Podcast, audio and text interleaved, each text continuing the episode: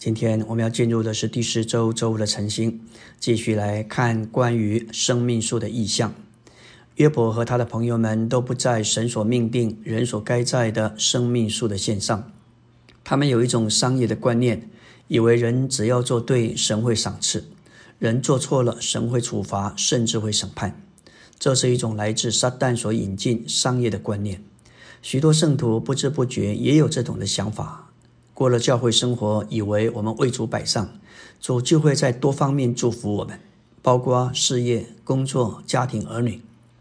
因此，有些圣徒因着儿女参加考试成绩不尽理想，就埋怨主；也因为有些主没有听我们祷告医治家人的疾病而软弱。主当然是爱我们，但他却不完全照着我们的意愿和盼望。他是照着他的美意。当我们心存商业教育的观念来过教会生活，这是来自一种善恶知识树的观念。这个观念开始于该隐。看看他们两兄弟，他是种地的，他的兄弟是亚伯是牧羊的。当他劳苦了半天，在那里耕作，流汗又出力，好不容易地里有了收成。他有心要为神摆上，献给神，竟然被拒绝。而亚伯牧羊，将羊的脂油献上，蒙神悦纳。他生气了，他的怒气转成怀恨，竟然杀害弟兄。约伯和他的朋友们都是在善恶知识树的范围里，神要把他们从那个范围里头拯救出来，摆到生命树的范围。在约翰福音八章。我们看见经学家和法利赛人，他们就是在善恶知识树里面，他们带着一个行淫的妇人来对耶稣说：“按照摩西的律法，这样的妇人犯了这个罪，该用石头打。你怎么说呢？”他们是非常的狡猾。主若是说他应该被石头打死，他就失去救主的资格；主若说不打，又违反摩西的律法。这就是一种是非善恶的一个观念。主在这里，在生命里问他们说：“你们中间谁是没有罪的，谁就可以先拿石头打他。”众人因着这个话都蒙了光照，从老的到少的都离开。在约翰福音九章，门徒们主耶问主耶稣说：“这个生来瞎眼的是这人犯罪，还是他父母犯罪？”主耶稣的回答不是这人，也不是他父母，乃是要在他身上显明神的作为。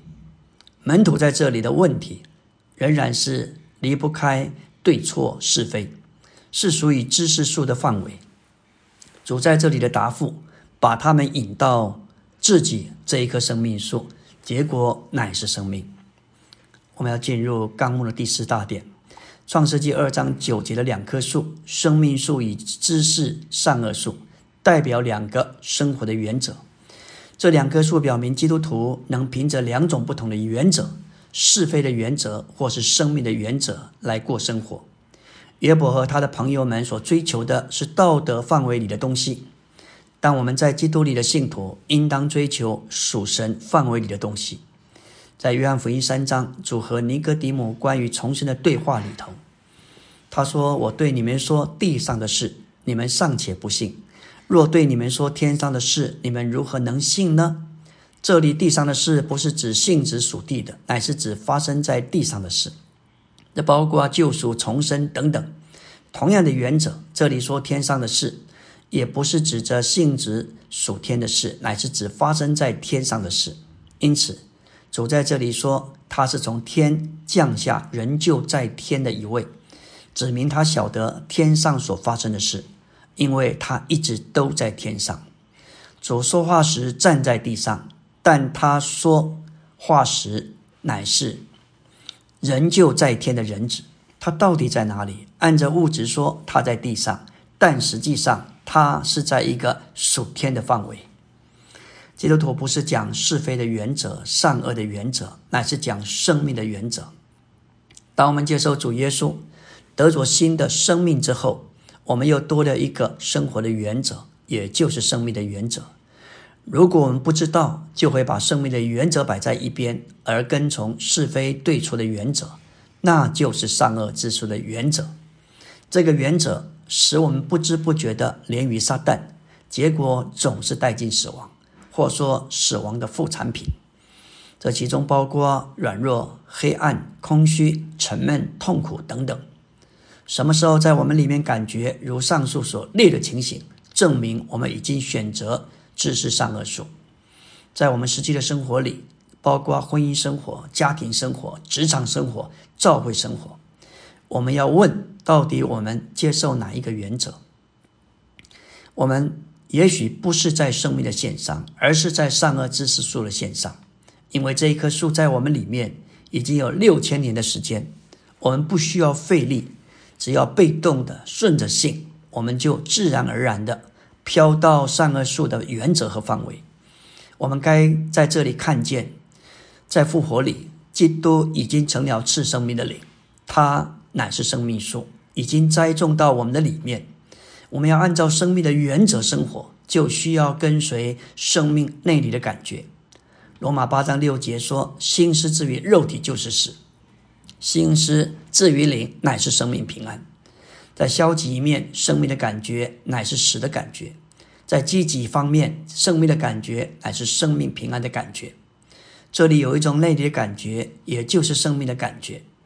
这不是关于是非对错的教训，也不是规条，乃是一种感觉。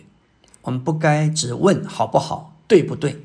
我们该问是不是出于神？里面是平安还是死？当我们照着这个生命树的原则而活时，就不会太在意善恶，只在意生命。当我们辨别事物，当我们对事情的反应，就不会照着对错，而是照着生命或死亡。感谢主，这不是说我们不不分善恶，而是不在意是善是恶，在意的是生命。感谢主。求主把我们带到生命的原则里，阿门。